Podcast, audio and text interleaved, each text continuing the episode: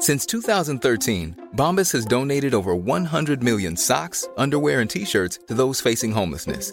If we counted those on air, this ad would last over 1,157 days. But if we counted the time it takes to make a donation possible, it would take just a few clicks. Because every time you make a purchase, Bombas donates an item to someone who needs it.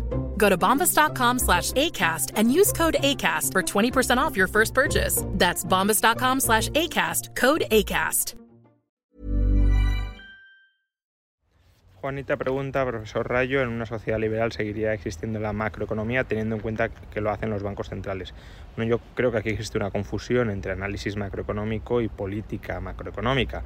Análisis macroeconómico es simplemente un análisis económico desde un nivel analítico macro, es decir, analizando, estudiando la sociedad de manera mucho más integrada, mucho más en su conjunto, incluso algunos economistas dirían a través de agregados.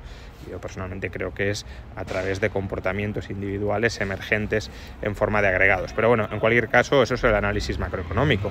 Luego puedes tener políticas macroeconómicas, como la que mencionas, como la que desarrollan los bancos centrales a través de la política monetaria expansiva o contractiva. ¿Eso seguiría existiendo? Pues si no hay bancos centrales monopolísticos, no.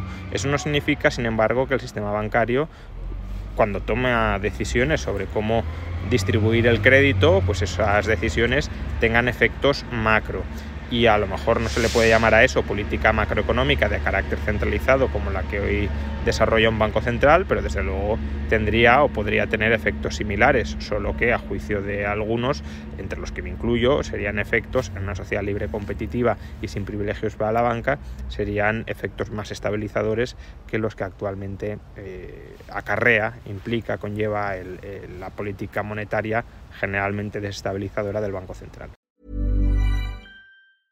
Even when we're on a budget, we still deserve nice things.